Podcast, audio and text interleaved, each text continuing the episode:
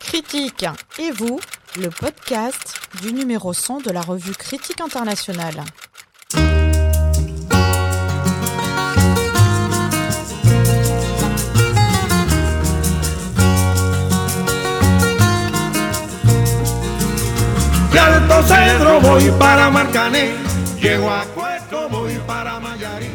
Pour fêter la parution du numéro 100 de Critique internationale, nous allons à la rencontre de ses lecteurs. Dans ce podcast, des enseignants-chercheurs, des étudiants, des acteurs de terrain nous racontent comment un article de la revue a contribué à nourrir une recherche, à les intéresser à un cours ou à interroger leur pratique professionnelle. Parce qu'une revue qui vit, c'est d'abord une revue qu'on lit. Le comité de rédaction vous propose de déambuler dans cette grande bibliothèque des sciences sociales qu'est Critique internationale.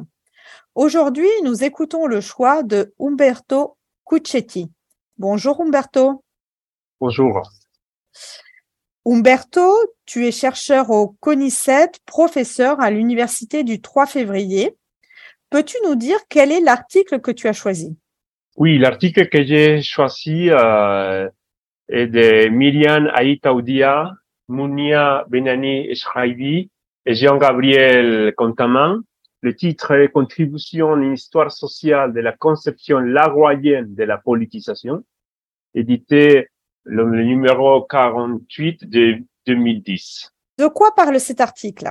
Alors, il s'agit, et c'est important de le dire, d'un article conceptuel. Les trois auteurs, politistes, propose une analyse conceptuelle. Ils reprennent le concept de politisation avancé par le grand politiste Jacques Laroy, notamment dans un ouvrage collectif que Laroy dirige en 2003, La politisation. Les auteurs essayent d'analyser les méandres de ce concept, c'est-à-dire la circulation, la carrière d'un concept, avec tous les paradoxes que cela implique en termes de travail académique, de recherche, d'édition scientifique, et des manières de travailler avec les références bibliographiques. C'est très intéressant, par exemple, quand il parle des omissions de références, c'est-à-dire ce qui inspire mais qu'on ne cite pas, des références, des révérences, c'est-à-dire ce qu'on cite parce qu'on est plus ou moins obligé de citer. Bon. Qu'en est-il de la politisation selon la loi? C'est important, ils le disent. C'est un concept tardif dans son œuvre, mais aussi au sein des sciences politiques françaises. Commence la loi à l'utiliser au début des années 90 et plus spécifique, spécifiquement, dans son livre de 2003, où il propose une définition concrète, évidemment, car il existe un véritable marasme autour des usages de la politisation. Je vais pas reproduire la situation, la citation, pardon, la définition, mais grosso modo, c'est la requalification des activités sociales diverses qui mettent en cause la différenciation des espaces d'activité. Dès lors, nous disent les auteurs de l'article, les mots politisation se répondent.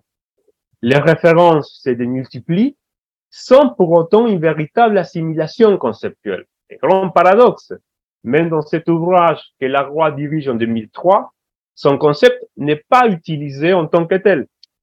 Et lorsqu'il l'est, ce n'est pas dans le même sens, ce n'est pas avec la même signification attribuée par Laroy.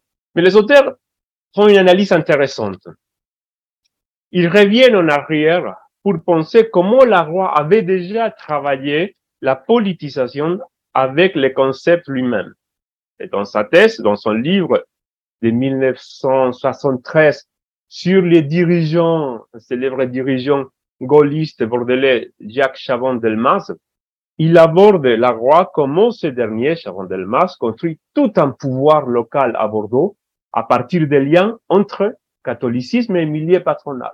Et cette perspective consiste à aborder les points d'appui sociaux de la politique, la pénétration sociale d'un parti politique, d'un dirigeant.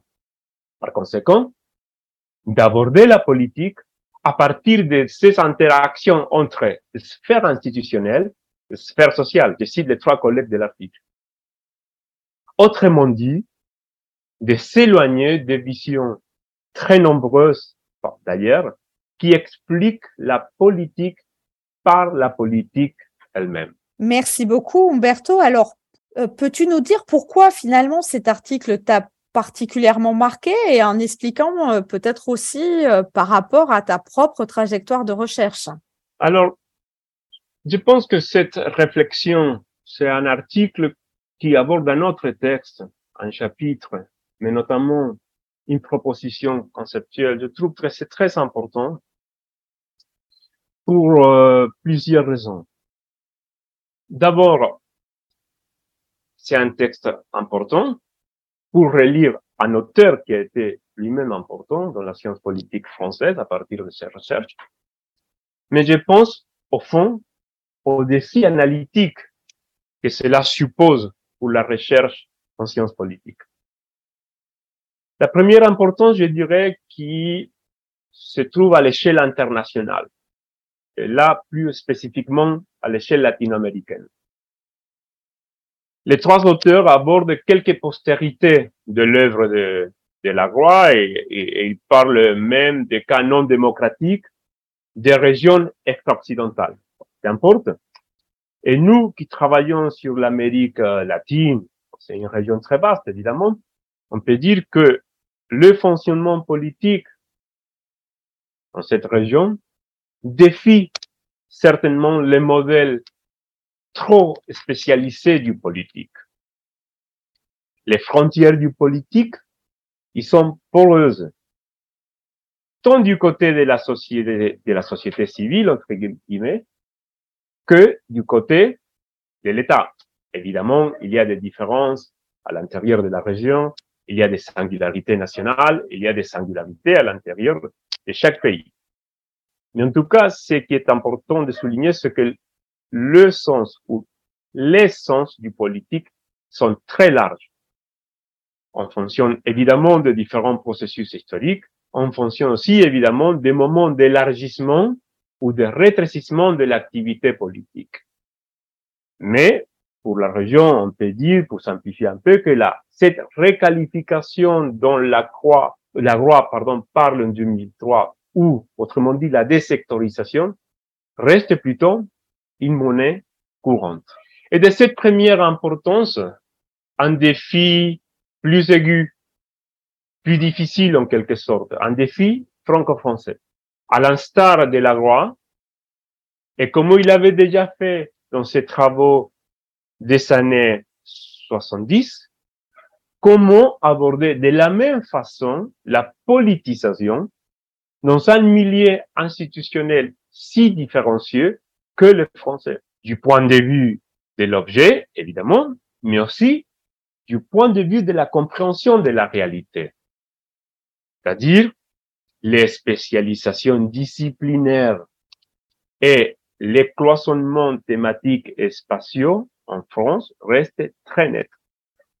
Et c'est une interrogation qui invite à approfondir cette ligne de recherche au-delà, comme disaient les auteurs, des références, des révérences. Cela dit, je pense que l'article ouvre des perspectives larges en termes empiriques et conceptuels. Mais dans le fond de la réflexion, c'est l'idée de comment penser le politique, l'entrée en politique, mais la sortie en politique autrement.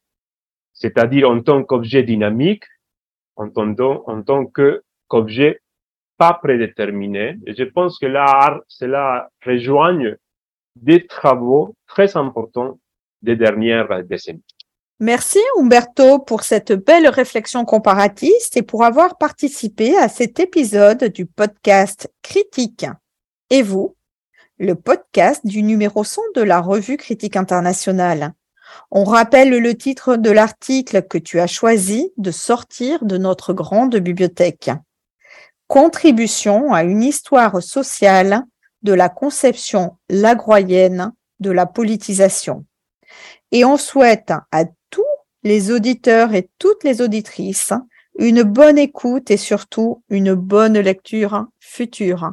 Merci.